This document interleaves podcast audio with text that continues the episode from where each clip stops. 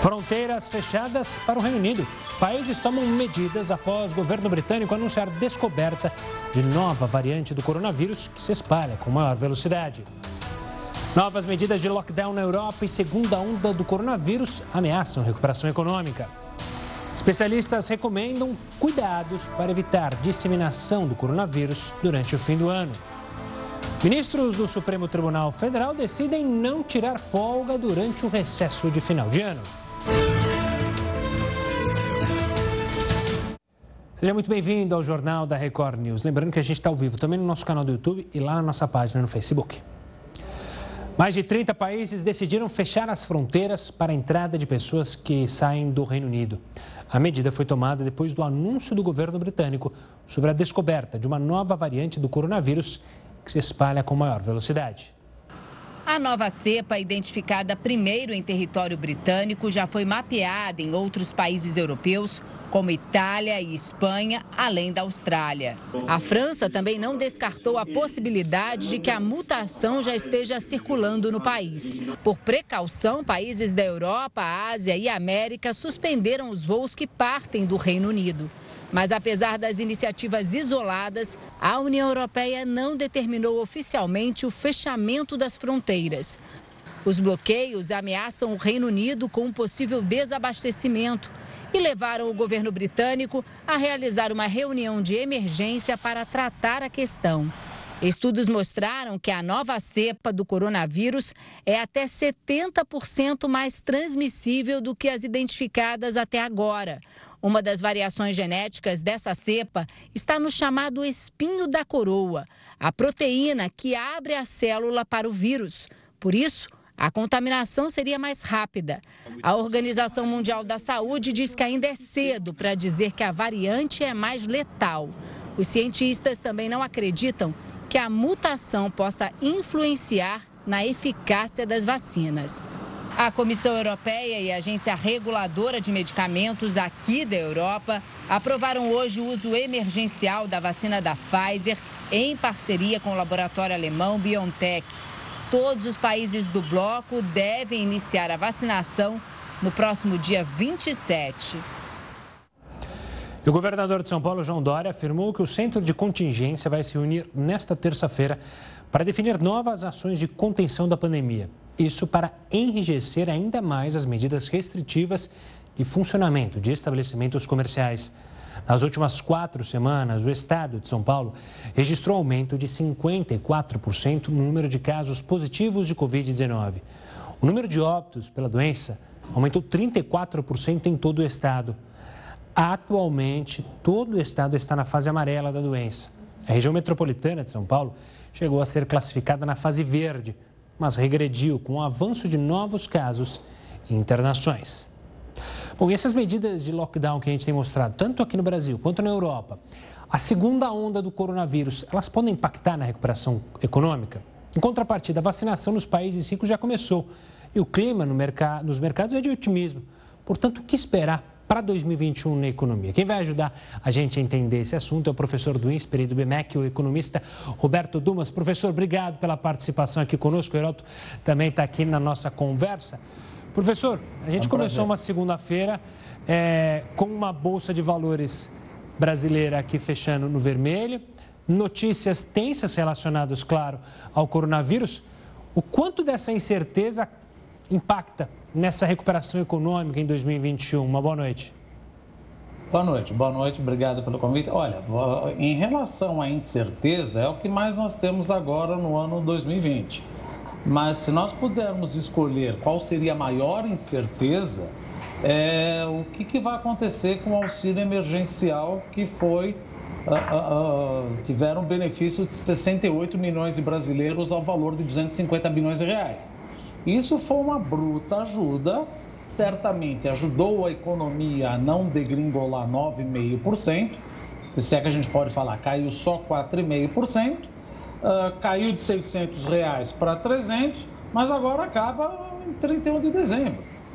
E o desemprego está subindo, o desemprego está 14,5% e deve aumentar mais, por quê? Porque nós vamos ter, não só no Brasil, em vários países do mundo, uma coisa chamada desemprego estrutural, que é o desemprego estrutural? Por exemplo, eu estou falando aqui com vocês, nós estamos dando aula.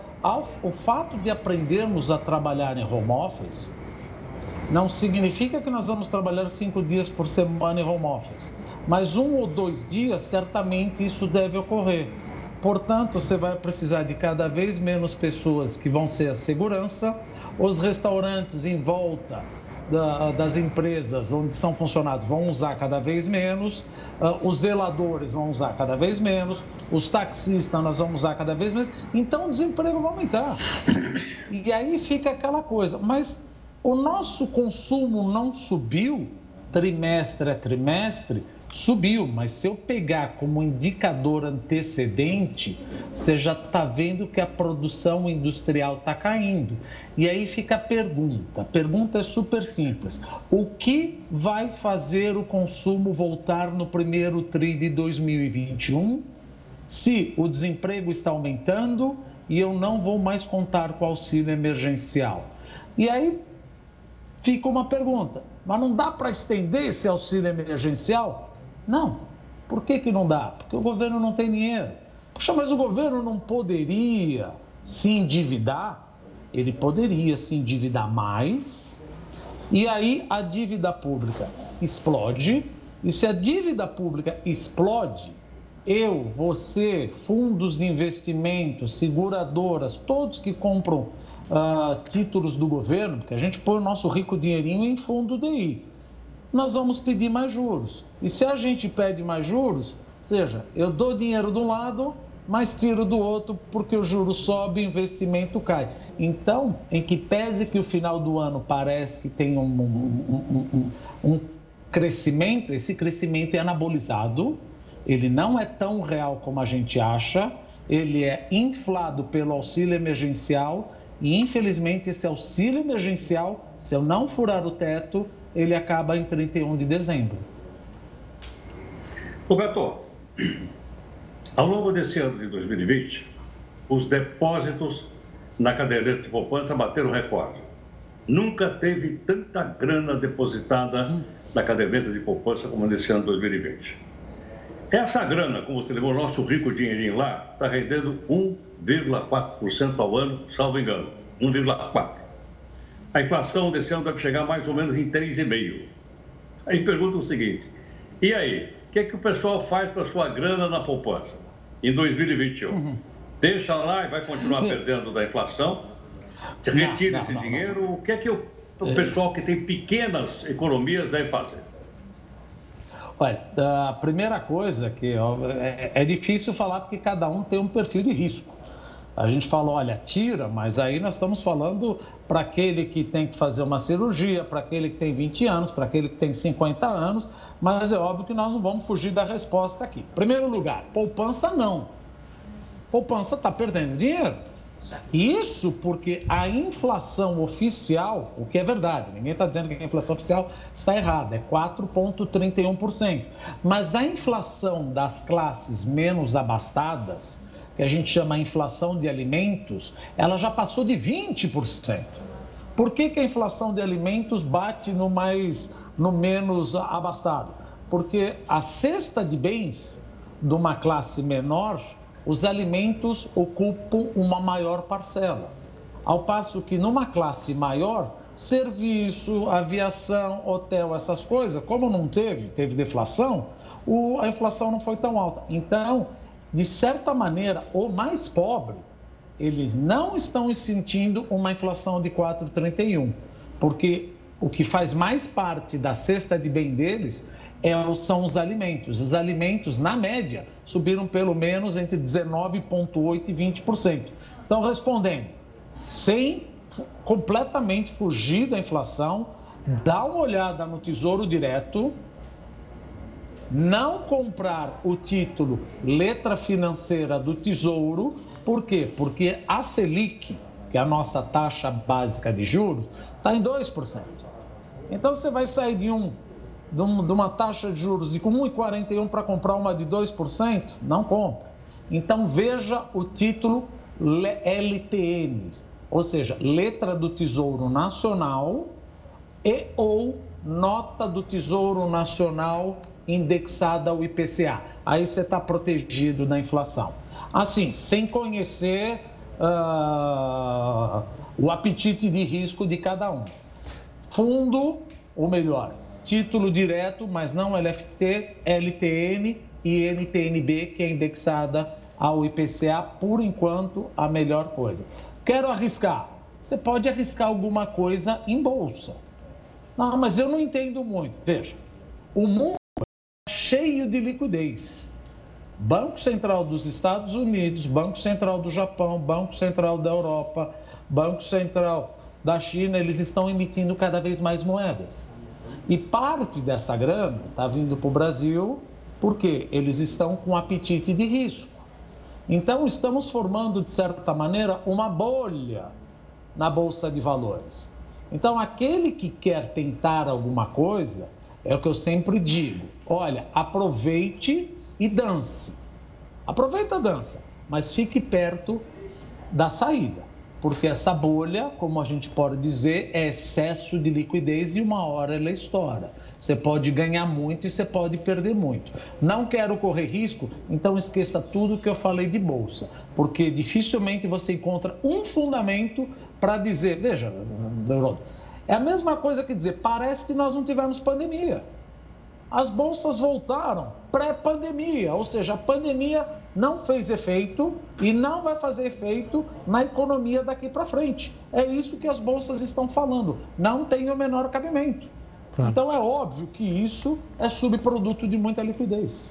Professor, aproveitando para falar sobre essa liquidez e olhar o Brasil. É, a gente tem dois projetos, um grande, o Marco Saneamento já aprovado, que muitos acreditam que pode ser justamente aonde o Brasil pode se agarrar ah, na recuperação econômica, trazer investimentos. Tem um marco que está para aprovar também, o Marco das Ferrovias. O senhor enxerga que a chance do Brasil de retomar essa economia está justamente nesses, nessas obras de infraestrutura? É isso que pode chamar justamente o investidor é, externo ou não é esse o caminho? Não precisa ser investidor externo, pode ser um investidor doméstico. Ou seja, no momento que nós mostrarmos que não haverá uma ruptura uh, uh, na regulamentação, no contrato de concessão, como já aconteceu em algumas linhas aí, nós vamos conseguir atrair cada vez mais investidores e é crucial para o saneamento básico. Por que, que é crucial para o saneamento básico? Se você pegar lá pela área do norte, o saneamento básico, desculpa se eu não tenho exatamente o número na cabeça, é, mas 90% da população não é atendida.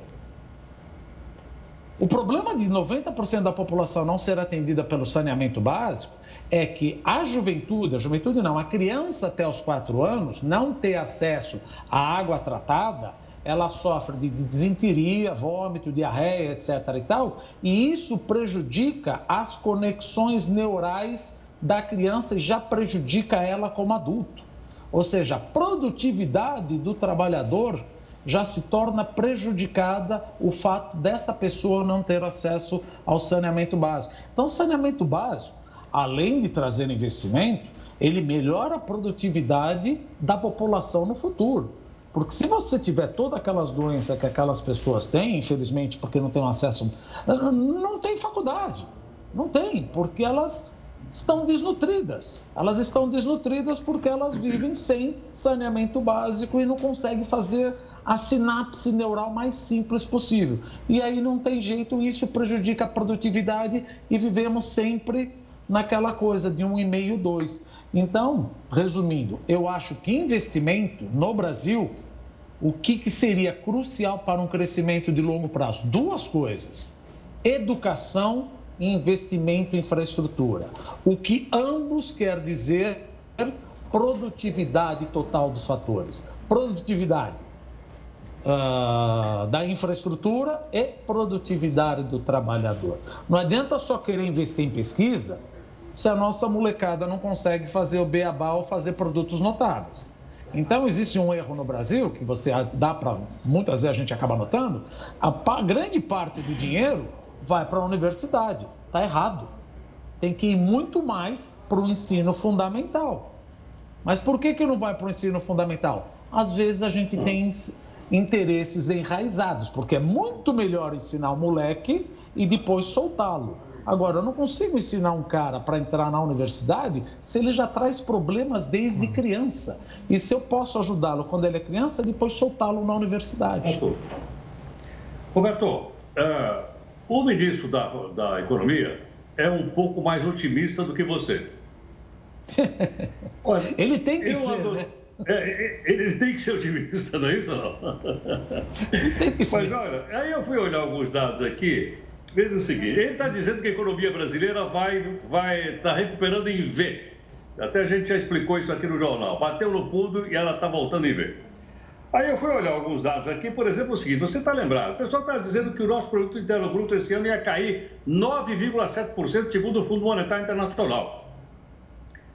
Não devia cair nada, mas vai cair 4. Cair 4 é melhor do que cair 9. Outra coisa Opa. que me chamou a atenção aqui. É, esse mês de novembro foi o melhor mês de arrecadação de impostos federais em seis anos. Em seis anos foi o melhor, melhor mês, foi novembro agora. Outra coisa, eu estava olhando aqui a indústria de construção de maquinaria pesada, ela está estimando fechar com um crescimento de 7,5% no país. O ministro da Infraestrutura lá está dizendo que com a privatização os capitais virão para bancar essas novas atividades econômicas do país que vão gerar emprego. Será que tudo isso é, vamos dizer assim, apenas para deixar a gente animado? Qual é a avaliação que você faz disso? Não, veja, tem coisas aí que de fato o que é fato é fato. Por exemplo, o PIB do terceiro trimestre cresceu 7,7. A produção industrial cresceu. Isso é uma recuperação em V. Mas como nós falamos, isso é uma recuperação anabolizada pelo auxílio emergencial que não teremos mais a partir de dezembro. Todo esse dinheiro que nós estamos falando, 250 bilhões de reais que ajudaram 68 milhões de brasileiros, acaba dia 31 de dezembro.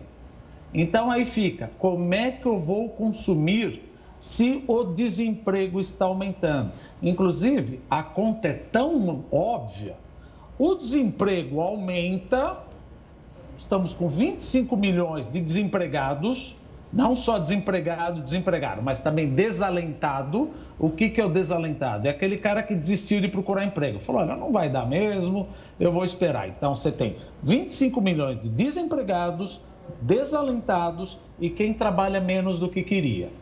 Mesmo assim, a renda do trabalhador brasileiro subiu 4%, vamos, vamos arredondar, 5% no ano. Aí você pergunta, como pode?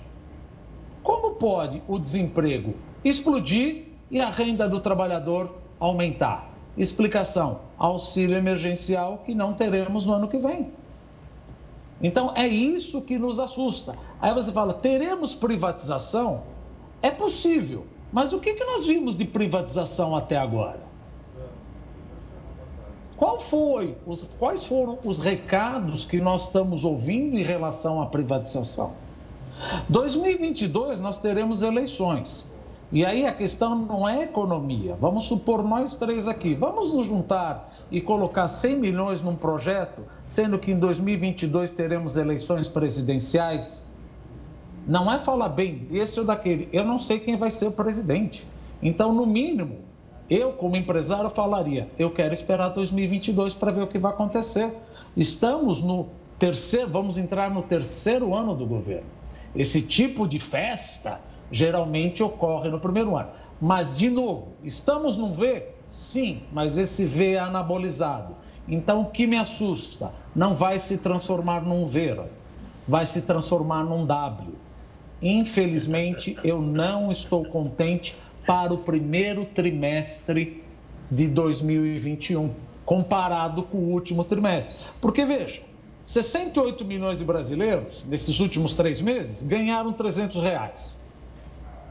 Ano que vem eles não vão ganhar, vai ficar só com o Bolsa Família. Ao invés de ser 68 milhões de brasileiros, o Bolsa Família vai beneficiar 14 milhões e com 190 reais cada um. O que, que vai acontecer com o consumo? Ainda mais sabendo que o, emprego, o desemprego está aumentando. Claro que a economia é uma ciência social. É um V, mas eu acho que faltou dizer, tá? E depois do V, teremos um W, ou seja, caiu, cresceu, e agora, como eu não posso aprovar o orçamento de guerra novamente, porque senão fura o teto de gasto. Aí você fala, mas que, que nós falamos, qual é o problema furar o orçamento de gasto? Veja, Heródoto, eu tenho 54 anos, eu lembro como aconteceu todas as vezes que nós exageramos no gasto do governo. Claro. Se você pegar 1970, 1980, 1994, a inflação era 3% ao, ao dia. Por quê? Porque o governo emitia moeda. Estamos longe disso acontecer. É o... E aí alguém fala, mas por que, que a gente gasta tanto? Os Estados Unidos também gastam e não tem esse problema. Ora, quantas vezes eu dei calote na dívida pública e quantas vezes os Estados Unidos e o Japão deram calote? É o risco de ser uma, um, um, v, um V de voo de galinha, como a gente tanto viu. É o W, né? É. Vai. Volta. Infelizmente é o que eu Roberto, estou projetando. Obrigado pela participação aqui, pelas projeções. A gente, claro, segue acompanhando. Até uma próxima. Heroto, volta Tomara da... que esteja errado, né? Vamos ver, vamos ver, Roberto. Até uma próxima. Daqui a pouco a gente vai entender também a diferença entre o auxílio emergencial, que o Roberto Dumas falou, daqui do Brasil, com dos Estados Unidos. É no próximo bloco, aqui no Jornal da Record News. Leis estaduais não podem reduzir o valor das mensalidades de escolas privadas. A decisão é do Supremo Tribunal Federal. E por causa das aulas à distância, alguns estados decidiram que seria justo aplicar descontos. Com as escolas fechadas desde o início da pandemia, a negociação por descontos nas mensalidades foi intensa ao longo do ano.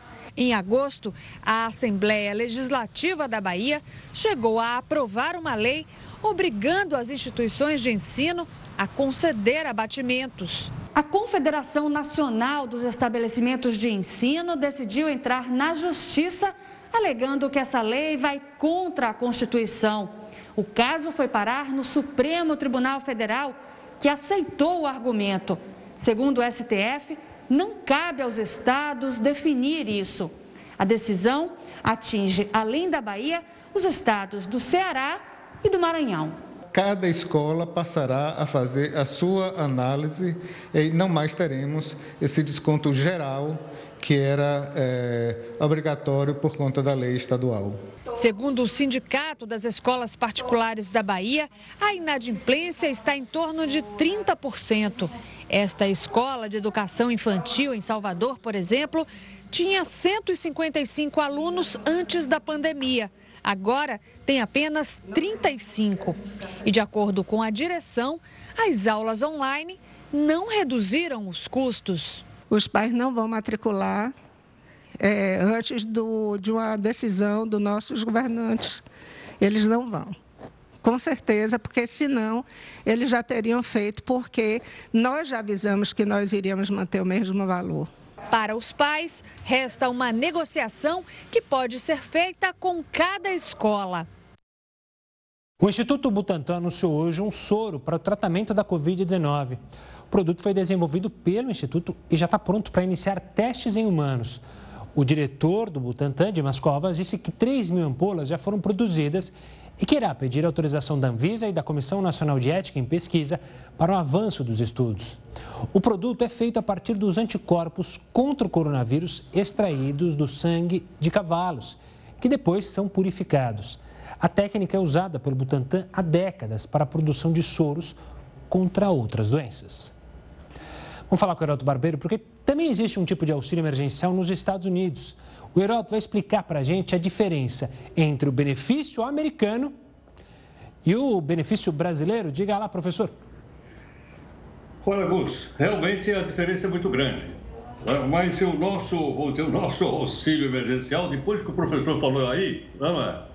deu uma cacetada na nossa moleira em relação ao auxílio, ele vai acabar o auxílio, o que, que vai acontecer, etc, etc. Então, deu uma visão assim bastante pessimista do que vem vindo pela frente. Não é isso que acontece nos Estados Unidos, pelo contrário, lá é exatamente o oposto. Pra você ter uma ideia, começa que lá o presidente não vai cavalgar no auxílio emergencial como o presidente aqui cavalgou. Você vê que os índices de aprovação dele são altos e estão relacionados com o auxílio emergencial. Lá não. Ele foi aprovado agora e o Trump está simplesmente pegando o chapéu. Parece que, feliz, parece que finalmente ele acabou concordando que perdeu a eleição. Parece que ele perdeu mesmo. Ele vai pegar o chapéu e no dia 21 deve sair lá da Casa Branca. Mas veja só para você ter uma ideia. Aqui, é, alguns 68 milhões de brasileiros, como disse o professor agora há pouquinho, né? Receberam 300 ou 600 reais. Lá também vão receber 600, mais 600 dólares. Aí eu fiz uma continha rápida, dá 3 mil reais mensais. Não, pera um pouquinho. Lá, né, o custo de vida é muito mais alto, é verdade. Só que eles estão investindo, enquanto a gente investiu aqui uma quantia de aproximadamente meio bilhão, 500 milhões de reais ao longo do ano todo, eles vão investir lá apenas a quantia de 900 bilhões de dólares. Vou repetir, o auxílio lá vai ser 900 bilhões de dólares. E não é só para pessoa, não, para pequena e média empresa também. Olha, 900 bilhões de dólares, só para a gente comparar rapidamente com o nosso, ele dá 4 trilhões e meio de reais. Ou seja, o auxílio lá é 4 trilhões de reais a mais daquilo que nós pudemos investir aqui. E não é que a gente não quer, o professor explicou agora há pouco, não, é? não tem dinheiro, o governo não pode quebrar, porque se quebrar, aí as pessoas então não vão acreditar no título do governo e a gente poderia entrar numa inflação galopante, como ele explicou agora há pouco, dizendo que houve época em que essa inflação era de 3%, não ao ano, ao dia. Tá? Então, por esse motivo, é que o governo americano acha o seguinte, que a recuperação econômica dos Estados Unidos vai ser muito grande, a partir do ano que vem, com esse auxílio emergencial de 900 bilhões de dólares, e mesmo o fato do, do, coronavírus continuar bastante, bastante uh, ativo nos Estados Unidos, não vamos esquecer que eles agora estão aplicando não uma vacina, estão aplicando duas vacinas produzidas dentro dos Estados Unidos. Então, acho que essa é uma diferença de um big economia com a nossa, né, que nós precisamos olhar para ver como é que a gente pode levar melhor o ano de 2021. É isso aí, Curso. Boa, Heródoto. E olha, para evitar a disseminação do coronavírus durante o fim do ano, é preciso seguir algumas recomendações. A gente separou algumas dicas é no próximo bloco aqui no Jornal da Record News. Olha só, para evitar a disseminação do coronavírus durante o fim do ano, é preciso seguir algumas recomendações. Quem vai contar para a gente Quais são elas? É o coordenador do Departamento Científico de Infectologia da Associação Paulista de Medicina, Adilson Joaquim Westheimer. Doutor, obrigado pela participação aqui conosco. Uma ótima noite. Ceia, todo mundo quer, claro, é, pelo menos é, criar uma esperança para o ano que vem ser melhor e é claro que é preciso tomar cuidado. Eu queria começar analisando o número de pessoas, espaço, isso influencia. As pessoas têm que ter essa consciência de quem vai na casa, procurar um espaço aberto? Qual é a dica que o senhor dá?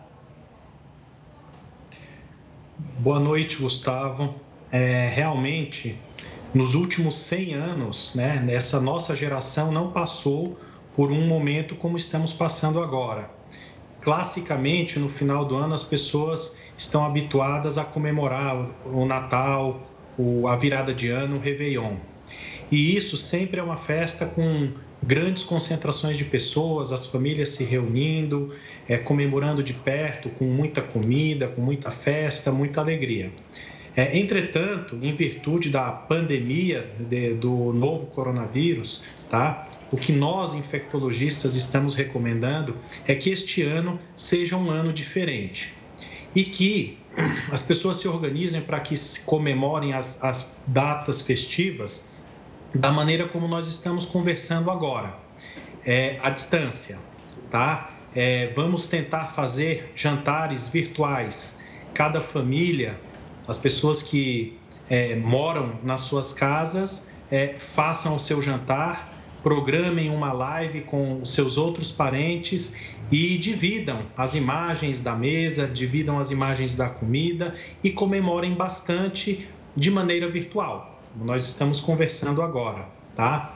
Agora, é, se realmente as pessoas fizerem questão de se reunir, realmente eu não recomendo é, grandes aglomerações, eu não recomendo que as pessoas é, façam essas festas em restaurantes, tá? Eu não recomendo que façam em hotéis, que façam em suas casas, tá? E se tiverem que fazer em algum outro local, que os distanciamentos sejam respeitados, mesas com no máximo seis pessoas, desde que as pessoas estejam distantes umas das outras, tá? Principalmente no momento da alimentação, que é o momento onde as pessoas vão retirar as máscaras. Enquanto vocês não estiverem bebendo ou comendo, utilizem máscaras.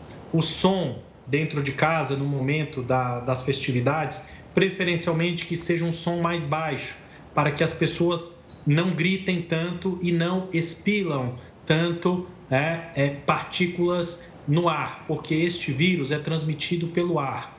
E como se sabe, é, a maior parte das pessoas infectadas pelo novo coronavírus não apresentam sintomas.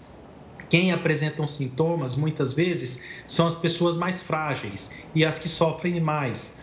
As pessoas acima de 60 anos, as pessoas com alguma comorbidade, sempre são as que são mais prejudicadas é, quando adquirem essa doença. Portanto, a recomendação é, neste Natal e neste Ano Novo, para que todos nós possamos comemorar um excelente Natal em 2021 e um excelente novo ano de 2021 para 2022, é, eu recomendo que este ano é, sejam festas restritas, com poucas pessoas, preferencialmente entre as pessoas que já moram dentro de casa, tá?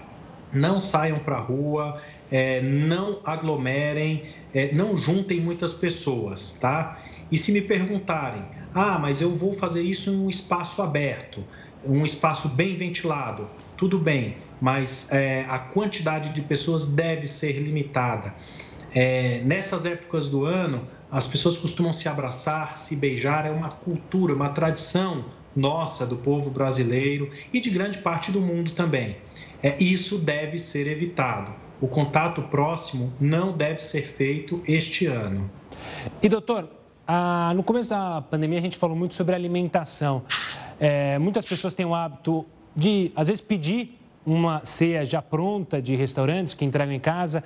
É, quais são as dicas para alimentação? Há risco ou não? A gente falou lá atrás, mas é, as coisas podem ter mudado, as pessoas podem não lembrar. Quanto à alimentação, quanto é, ao peru de Natal, enfim, ao bacalhau, é, qual que é a recomendação? Bom, nós, é, durante toda esta pandemia, nós utilizamos muito o, a solicitação de alimento via, via aplicativo, via entrega né, domiciliar. Isso não vai ser diferente para o Natal as empresas, os restaurantes que produzem a, a, comida têm que ter todos os cuidados com seus funcionários para que eles preparem a comida de maneira segura, as pessoas que estiverem manipulando os alimentos realmente não tenham nenhum sintoma de doença, que utilizem-se os equipamentos de proteção individual, principalmente a máscara, é, pra, ao manipular os alimentos, ao montar os pratos, tá? E que as embalagens é, destinadas ao consumidor sejam embalagens seguras, bem lacradas, de maneira que elas não sejam violadas tá? ou danificadas ou até alterado a estrutura da própria aparência da comida, né? Uma coisa é você pedir um jantar num dia normal, outra coisa é você pedir um, uma, um, uma ceia de Natal, você espera que o prato venha, além de gostoso, muito bonito. Então, é, o transporte deve ser feito com todo esse cuidado, que a embalagem não chegue violada e que as características e o aspecto da alimentação encomendada é, permaneça como o consumidor quer, com uma boa aparência e com um sabor é, muito bom também. Doutor, tem muitas pessoas que têm o hábito, principalmente na virada, de ir até o mar. Obviamente, as pessoas que moram no litoral é possível fazer essa caminhada durante é, a noite ali, o Réveillon, mas fugindo das aglomerações? Qual é o melhor conselho para esse momento? Sim, é possível. É, o, o Sabe-se Existem várias publicações recentes mostrando que os, principais, os locais onde mais se transmite a infecção pelo novo coronavírus são locais fechados. Recentemente, existe uma publicação de uma grande revista da área científica é, mostrando que é, nos Estados Unidos, os locais mais comuns de contaminação por esse, pelo novo coronavírus eram igrejas, restaurantes, bares, cafeterias e academias de ginástica. Não foi citado que locais é, abertos, como parques ou, é, é, ou litoral, né? Nos Estados Unidos, talvez o local onde foi feita essa pesquisa, isso não abrangeu o litoral, mas isso se estende também, não sejam locais onde a transmissão seja é, fácil de acontecer, desde que não ocorram aglomerações. As praias geralmente têm um espaço muito grande. É, sabemos que no Réveillon, principalmente de, é, nos grandes Réveillons, como no Rio de Janeiro ou no litoral paulista, né, existe uma grande concentração de pessoas na virada do ano. Tá? É, entretanto, as pessoas agora vão ter que ter um pouco de consciência e talvez adiar as sete ondinhas para o dia seguinte, se eles chegarem à praia e ver que tem uma grande quantidade de pessoa. A realidade é que, para que é, essa doença seja controlada agora, certo? Nós precisamos manter o distanciamento físico, tá? O distanciamento social, eu diria que é, ele não precisa acabar se nós fizermos a, toda a conversa de maneira virtual. Agora, abraços, aglomerações, beijos, isso realmente deve ser evitado esse final de ano e é, estamos aí na esperança de da chegada das vacinas para que 2021 é, tudo isso seja parte do passado. Doutor, obrigado pela participação aqui conosco no Jornal da Record News e também pelas dicas para você aí de casa fazer uma ceia online ou restrita a poucos familiares, mas que possa pensar, claro, com esperança para o ano que vem. O Jornal da Record News vai para uma rápida pausa, mas a gente volta já já com muito mais informação para você. Quatro dos 11 ministros do Supremo Tribunal Federal decidiram não tirar folga durante o recesso do fim do ano. Veja só. Marco Aurélio Melo, Gilmar Mendes, Ricardo Lewandowski e Alexandre de Moraes vão se juntar aos colegas plantonistas Luiz Fux, presidente da Corte, e Rosa Weber, vice-presidente. Na prática, a decisão dos ministros acaba esvaziando os poderes de Fux e de Rosa Weber, que neste período analisariam sozinhos os processos. A atitude dos ministros foi elogiada pelo presidente da Câmara, que voltou a pedir que o Congresso também trabalhe em janeiro. Não me dá a impressão que o governo tem interesse é, de estimular o debate no Congresso de janeiro. Do meu ponto de vista, vai ser um grande erro. Né? O Supremo já tomou a decisão, parte do Supremo. É, acho que a Câmara e o Senado deveriam. Nós vamos ter aí um mês de janeiro, do meu ponto de vista, muito difícil do ponto de vista social e econômico e também do ponto de vista da saúde. O vice-presidente Hamilton Mourão fez coro com Maia. O que eu vejo, né, como não está o orçamento votado, né, seria importante que o Congresso suspendesse o, o recesso, não só para votar o orçamento, mas eu acho importante que se votasse a PEC emergencial, que vai permitir que a gente consiga é, passar o ano de 2021 sem maiores problemas. O ministro da Economia, que estava com férias planejadas para começarem hoje, também não deve sair. Depois do susto que Paulo Guedes tomou na sexta-feira, quando o presidente da Câmara ameaçou votar um 13 terceiro para quem recebe Bolsa Família, o ministro preferiu ficar em Brasília, monitorando a situação política. Outro assunto que ainda não está definido na Câmara é quem será o candidato à presidência da casa, apoiado por Rodrigo Maia. As negociações continuam em busca de um nome que agrade os 11 partidos que formam o bloco de oposição Arthur Lira, que é candidato do presidente Jair Bolsonaro. Hoje, Rodrigo Maia disse que até quarta-feira esse nome será divulgado. E hoje é um dia especial para astronomia. O alinhamento entre os planetas Marte e Júpiter pode ser visto no céu. A última vez que esse fenômeno pôde ser observado completamente foi na Idade Média, no ano de 1226. A conjunção dos dois maiores planetas do sistema solar também é chamada de estrela de Natal ou estrela de Belém, por conta da época em que ocorre. O próximo, só daqui a 800 anos. O governo do Japão pediu para que os moradores fiquem em casa durante as festas de fim de ano. Quem tem todas as informações é a repórter Silvia Kikuchi. Olá, Gustavo. O anúncio foi feito pela governadora Yuriko Koike diante da alta de novos casos. Foram mais de 300 só nesta segunda-feira. E os hospitais da capital que atenderem os infectados entre 29 de dezembro e 3 de janeiro vão receber ajuda em dinheiro, que pode chegar a 15 mil reais por paciente. Na vizinha Coreia do Sul, onde os casos também vêm aumentando, a capital Seul proibiu aglomerações com mais de cinco pessoas a partir dessa quarta-feira. É uma tentativa de conter o avanço da pandemia durante as festividades de final de ano. O número de novas infecções só em Seul passou de 600 na segunda-feira. Gustavo.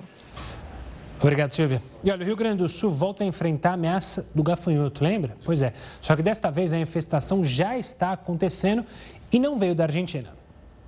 A infestação de gafanhotos já atinge uma área equivalente a 700 campos de futebol, na região noroeste do Rio Grande do Sul. A espécie, conhecida como gafanhoto soldado, tem coloração verde e amarela e é natural da região. A gente vindo um inverno é, bastante quente e, de certa forma, seco de estiagem também, e um verão passado com bastante estiagem. Então, isso favoreceu essa multiplicação é, da, de espécies nativas. Já são quatro focos do inseto entre eles, uma reserva indígena com grande área de vegetação nativa. A infestação ocorre cinco meses após uma nuvem de gafanhotos atingir a Argentina e levar a região sul do Brasil a decretar situação de emergência fitossanitária. A diferença é que a espécie detectada agora tem pouca mobilidade e não costuma andar em grupos, o que diminui a possibilidade de que eles se desloquem para outras regiões. Esse tipo de gafanhoto se alimenta de vegetais, causando estragos em áreas de mata nativa. Lavouras também já registram prejuízos.